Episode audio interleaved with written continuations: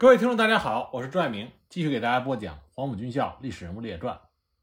今天这期开始呢，我给大家讲一讲黄埔一期中跟蒋介石关系最为密切的那位将领，他就是余继时。很多人对于余继时只知道他是蒋介石的心腹，但是关于余继时的人生履历并不是非常清楚。蒋介石用人并不是用人为亲，他还是比较注重。所用之人的才能的，于一时并不是泛泛之辈，无论是军事上还是政治上，他都有独到之处。他是国民党五大主力之首，整编七十四师的创建人，第一任军长。他慧眼识珠的选拔了王耀武、张灵甫这些能征善战的悍将，也使得整编七十四师，也就是原来的七十四军，成为国军中头号的主力。俗话说得好。伴君如伴虎，可是余继时在他的大半人生里，陪伴在蒋介石的身边，深得蒋介石、宋美龄的信任。只是到最后晚年的时候，出了些差错，但这实际上并没有影响蒋介石、宋美龄对他的信任，而是因为蒋经国的推波助澜，这才让余继时落下一个晚节不保的名声。那就让我们来看看余继时这位蒋介石。最信任的黄埔一期，他的人生到底是怎样的？于一时，一九零四年出生于浙江省奉化县凤南村，他家里兄妹九人，他排行老六，上面有两个兄长，三个姐姐，下面有一个弟弟，两个妹妹。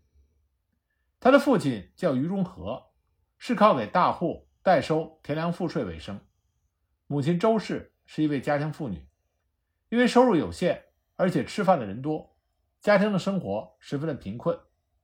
他的姐妹大多数被人领养，只有他和二哥于进民读书得以成才。于是，在浙江奉化是一个大家族。在国民党统治大陆时期，由于蒋介石是浙江奉化人，于是，在国民党中地位显赫的有三个人：有文道部长、武道上将之称的于飞鹏，有到台湾之后。关到国民党副主席的行政院长余国华，再有一个就是长期在蒋介石身边掌管警卫大权的余继时。当时这三个人被称之为“奉化三余”。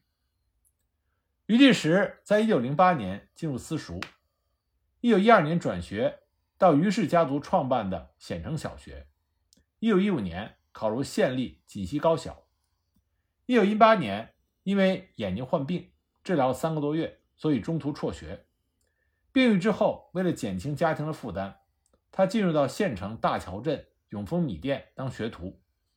期间呢，他坚持自学，每天自修国文、算术一个小时半。一九一九年，他自己感觉到从商既非所愿，也觉前途有限，所以就再次考入到县立锦溪中学。一九二一年十月，在其大姐夫张慈生工作的。慈北鹤鸣厂民信局当信差，每天步行十余里，投送信件和包裹。次年二月，他回乡。所以从这些履历，我们看出来，余继时他并不是在学校里一直读书的书生，反而呢，他在社会上经历了很多。再加上余继时生下来的时候有轻微的兔唇，所以被同乡人起了一个有侮辱性的外号，叫“余缺子”。因此，我们也看出来。在余玉时成长的过程中，他肯定饱尝了人间冷暖和人情世故。那么，余玉时的堂叔余飞鹏在福建浦城县任知事，余玉时于1922年11月就投奔过去，任县府庶务。次年4月，余飞鹏就辞去了浦城县知事一职，那余玉时呢，就随同着余飞鹏返回了家乡。1924年5月3日，孙中山任命蒋介石。成为黄埔军校校长兼粤军参谋长，蒋介石立刻就电请自己的同乡于飞鹏赴广东，任黄埔军校筹备委员，共同筹办黄埔军校。于济时对军校极为向往，就随同于飞鹏一起去广州投考了黄埔军校，并且被录取成为一期生。蒋介石看见他学习刻苦，又是自己的同乡和学生，再加上自己好友于飞鹏的引荐。所以对于继时十分的赏识。在黄埔一期毕业之后，余余继时受到蒋介石的器重，在带兵中更加的卖力苦干，对蒋介石也是忠心耿耿。一九二五年十二月，于继时在黄埔军校毕业，分配到军校教导第一团第一营见习。一九二五年，军校教导第二团成立，他被调任第九连排长。同年呢，他参加了两次东征陈炯明的战斗，第一次东征参与了淡水、棉湖等战役，后来因为滇桂军阀杨新敏、刘振环叛乱，回师广州平定叛乱，所以升任为教导第三团侦察队上尉队长。第二次东征，他参加了惠州、海丰、河婆诸战役，并且参与了攻克潮汕的战斗。部队在潮州整训的时候，他请假回家乡，与陈志英结婚。次年二月，驾满返回汕头。升任国民革命军第三师第九团少校团副。一九二六年三月二十日，蒋介石制造中山舰事件，逮捕了共产党员李之龙。在之后接管中山舰的时候，派余继时作为中山舰的督练官，负责政训任务，协助舰长处理善后工作。四月份，余继时又被调任为黄埔水陆巡警大队大队长。随后，国民革命军总司令部成立警卫团，巡警大队就被改编为警卫团第二营，余继时任中校营长。七月九日，蒋介石任国民革命军总司令，在广州实施北伐，余继时率警卫团第二营担任随护，并且参加了南昌战役。一九二七年四月十八日，国民政府建都南京，余继时调任国民革命军补充第四团上校团长。一九二八年十二月，余继时调任国民政府警卫团少将团长。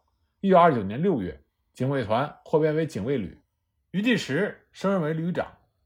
同年十二月，兼代中央宪兵司令。一九三零年一月，警卫旅扩编为警卫司令部，下辖两个旅，余继时升任为中将司令兼第一旅旅长，成为了蒋介石的御林军之首。同年五月。蒋介石、冯玉祥阎锡山，中原大战爆发。余继时率领警卫一旅、二旅，随着蒋介石行军作战。十月份进驻开封，兼任开封警卫司令。中原大战结束之后，就返回南京。十二月，警卫司令部与教导第一师合并为警卫师，冯玉培任师长，余继时任副师长。一九三一年三月，警卫师扩编为警卫军，冯玉培任军长。兼第一师师长，余继时任第二师师长。为了培养余继时的带兵能力，一九三一年底，蒋介石将余继时任师长的警卫第二师改为八二八师，调归蒋介石的嫡系，也就是张治中任军长的第五军属下，驻防杭州。蒋介石大力的栽培余继时，并不是单纯的因为他和蒋介石是同乡，而是因为余继时的确。工作能力出众，而且能够很好的揣摩上级的心意，所以他才会在蒋介石的中枢机关干得如鱼得水，连非常挑剔的蒋介石也对他不吝赞赏。一九三二年一月二十八日夜，日军发起了挑衅，突然对驻扎在上海的中国驻军第十九路军发起了攻击，这就是震惊中外的一二八事变。战斗打响之后。国民政府深感上海市是中国的经济中心，绝不能让日本的侵略得逞，所以就采取了一面预备交涉，一面积极抵抗的总方针。余继时从战况通报里看到日军在上海的侵略行径，当时就义愤填膺的代表全师官兵致电给蒋介石，主动请求将所部由苏州进入上海参加抗战。面对余继时的主动请战，蒋介石当时非常的高兴。随即回电，做好准备，随时进入上海支援十九路军，保卫我们的国土，迎击日寇。看到蒋介石的回电，余继时当时就按捺不住了。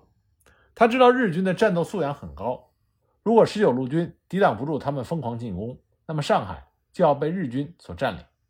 所以他又给蒋介石发了电报，再次表示全师官兵抗战的决心。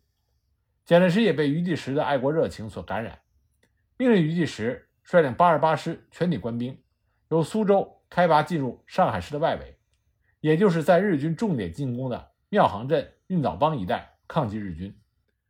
一二八抗战是十九路军和中央军的第五军并肩作战，让全世界看到了中国军人的勇气和大无畏的精神。那中央军呢，进入战场比十九路军要晚。那么中央军最激烈的战斗就发生在庙行。当时日军第九师团主力一万多人从正面向庙行发起了攻击。当时国军在庙行的防御部署是余第时的第八十八师占领着江湾的北端，也就是庙行镇至运枣帮南岸。那么以主力集中于阵线的中央。八十七师占领的是运枣帮北岸，由胡家宅至四塘宅一线，主力呢在刘家行附近。第五军的主力就是八十八师和八十七师。一九三二年二月二十日清晨。日军飞机七八架，不断向中央军庙行镇一带上空往返侦察、轰炸，并且以重炮和海军舰炮加以轰击。同时呢，敌人的炮火掩护着步兵，企图强渡运枣帮，以吸引国军主力调往该方面。上午九时，日军的先头部队进至小场庙至麦家宅，向国军实行火力搜索。到中午，日军的步兵两三千人。开始向国军的阵地发起了攻击，经过国军奋勇拼杀，到午后三点钟左右将日军击退。接着，日军两千多人又在小场庙麦家宅的前方展开，准备发动新的攻势。余第十八十八师第二十三团官兵击退了日军数次进攻。那么，在胡家宅、季家桥、曹家桥、四塘一线，当日虽然也有炮击。但日军并没有发动正面进攻。午后一时，日军约两百多人曾经向曹家桥方向前进，但是被八十七师的警戒部队加以阻击。在毙伤敌二十多人之后，日军向张华帮方面退去。二月二十一日，日军从午夜起就开始向国军阵地炮击。凌晨五点钟，日军步兵数千人开始向严家宅、庙行镇一线猛攻。大批的飞机低空轰炸，不过日军的步兵遭到了中央军警戒部队的痛击之后撤退。上午七点，日军仍然以步兵的大部分纵深配备，向庙行以南的麦家宅、竹园墩、小场庙、严家宅阵地节节进犯。八二八师的警戒部队与敌人展开了激战，尤其以麦家宅的战斗最为激烈。九时以后，日军再次集中炮火，猛轰八二八师国军阵地的后方。其步兵全力向八二八军阵地猛扑，双方展开了肉搏，日军伤亡数百人，国军伤亡两百多人，但是国军阵地基本上被破坏。当天晚上，国军向庙行以北突击，日军渐渐不支而溃退。战到晚上十点钟，国军恢复了前进阵地，与日军对峙。那么自二月二十二日起，江湾至闸北一带的战事趋向缓和。日军将进攻的重点就放在了江湾以北至庙行镇一带，也就是八二八师的防御阵地。庙行战斗进入到高潮。日军第九师团长织田千吉在二十一日晚上八点三十分下达了次日的总攻命令，一共是十一条，其中规定把攻击重点放在江湾镇以北地区的庙行，于明天二十二日的拂晓开始突破敌人的第一线。向大场镇西端的南北线挺进，师团的主攻方向为右翼队的正面，也就是江湾以北的庙行地区。混成第二十四旅团自明日拂晓开始攻击庙行镇及其南面阵地。日军总的进攻计划是突破第一线之后，向江湾和大场的两侧翼进攻，重点为右翼的江湾北侧庙行地区。在庙行一带，八二八师在最前线。布置了三个团，其中江湾镇北经严家宅至小厂庙北的金家堂是五二三团丰盛法部；金家堂北经竹园墩至麦家宅为五二七团失觉民部；麦家宅北经庙行镇周巷至蔡家宅为五二四团何凌霄部。每个团都是两个营的编制。第八十八师司令部设在冯家宅。而第五军的司令部设在刘行镇，都是靠近一线。张治中、余第时都表达了视死如归的决心，他们分别在军部和师部直接指挥前线作战。二月二十二日凌晨一点开始，日军第九师团主力一部及第二十四混成旅团约两万人，趁着夜色向八二八师的阵地开始了攻击，主攻竹园墩、麦家宅方向，但都被击退。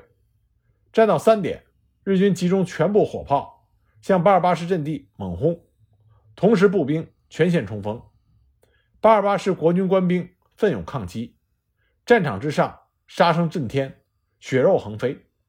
麦家宅附近是第十九路军第六十师与第五军八二八师的连接处，成为日军攻击的最重点。双方伤亡惨重。战到五点，竹园墩、麦家宅、庙行一带的阵地都遭到日军火炮射击三四千发，所有的阵地都被摧毁。日军趁着晨雾，以纵深重叠配置，步步紧逼。双方进入到拉锯战。拂晓之后，日军的飞机大炮更加的猛烈，八二八师国军的伤亡越来越大。到上午七时。守卫麦家宅第五二七团第三营的官兵死伤过半，增援部队在路上也遭到日军炮火的伏击，营长陈振新壮烈殉国。增援部队没有到达，麦家宅阵地岌岌可危，即将被突破。那么于一时一看形势不好，马上命令师预备队赶往增援，由副师长李延年率领第二六四旅旅长钱伦体、副旅长陈普民。工兵营长唐寻及预备队全线投入反攻。前轮体陈普民向麦家宅反击中受伤，前轮体旅长的伤势比较重，而唐寻营长壮烈殉国。而守卫庙行镇第五二四团第二营，因为受到麦家宅方向日军的侧击，损失颇重。上午八点多，国军的死伤不断的增加，日军全力突击大小麦家宅防线。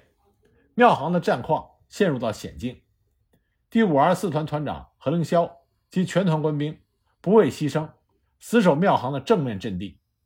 第二六二旅旅长杨步飞当即抽调所部向麦家宅方向反攻。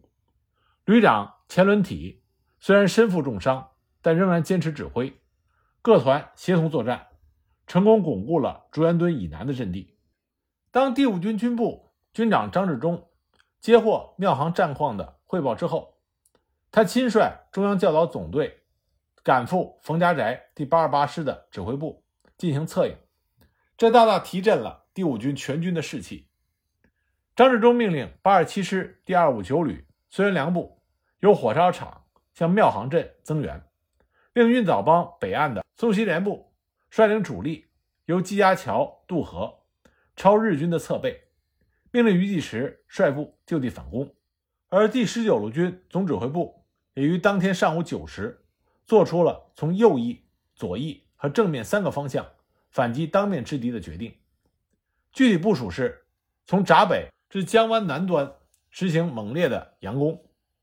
六十一师副师长张岩率领第四、第五两团由江湾的北端向日军的侧面进行攻击。七十八师欧寿年部。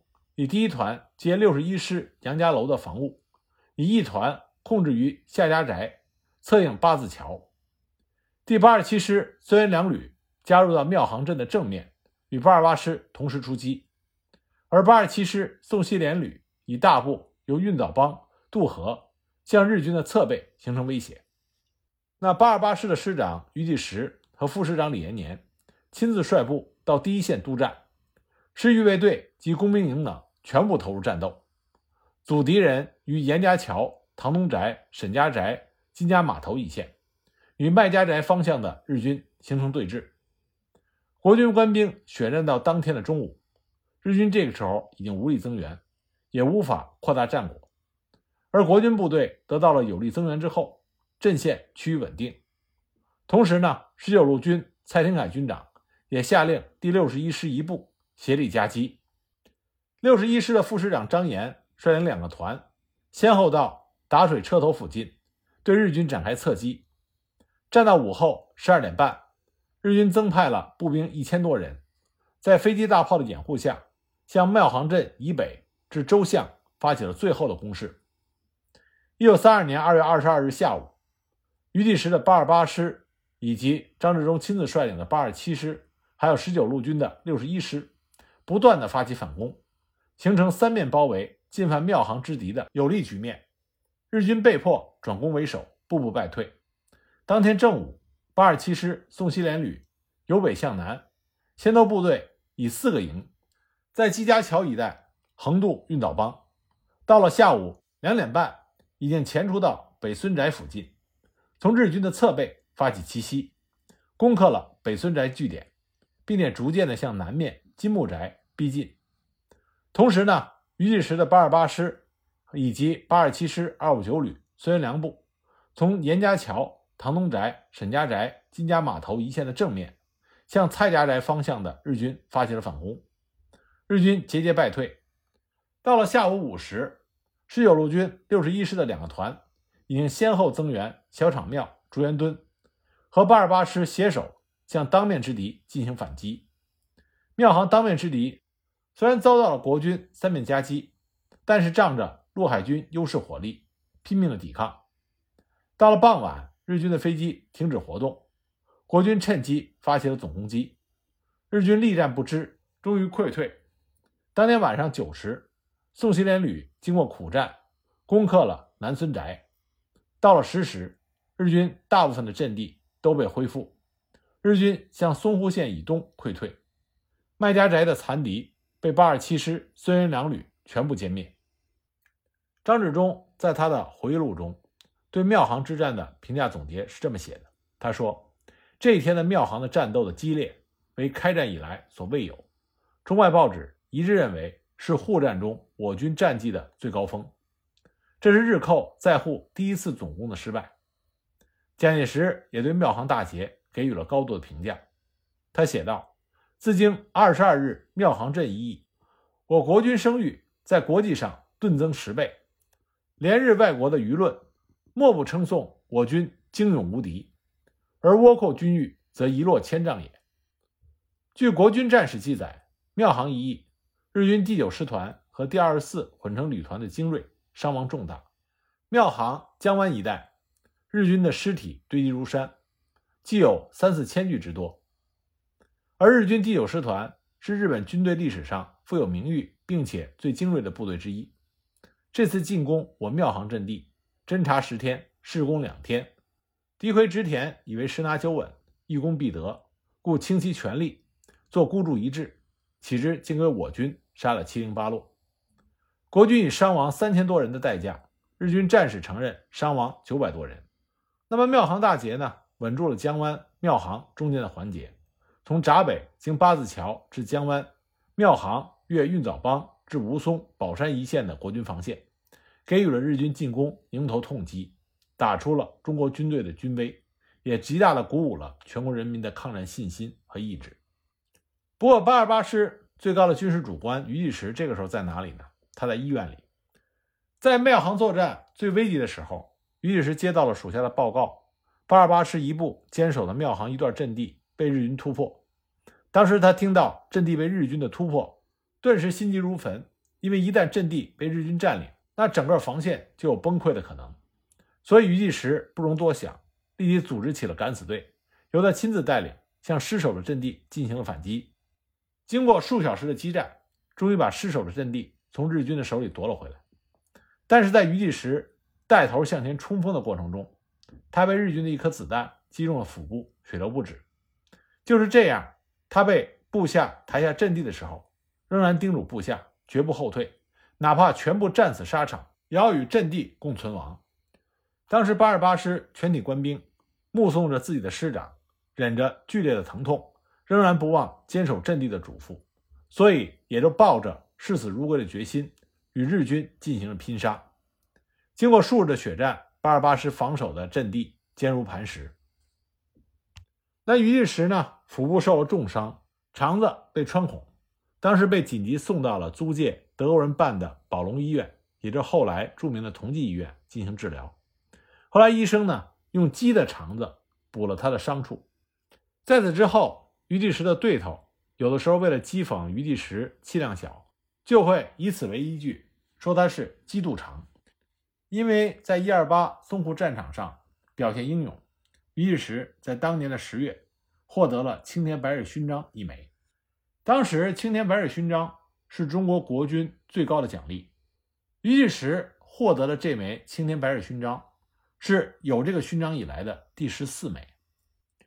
于第时后来在他的回忆文章里记录了一二八淞沪战场，他所率领的八二八师伤亡共计是三千二百一十九人，占总兵力的四分之一，其中一千零九十一名将士为国捐躯。那于第时在淞沪战场的表现，自然让蒋介石非常的赞赏。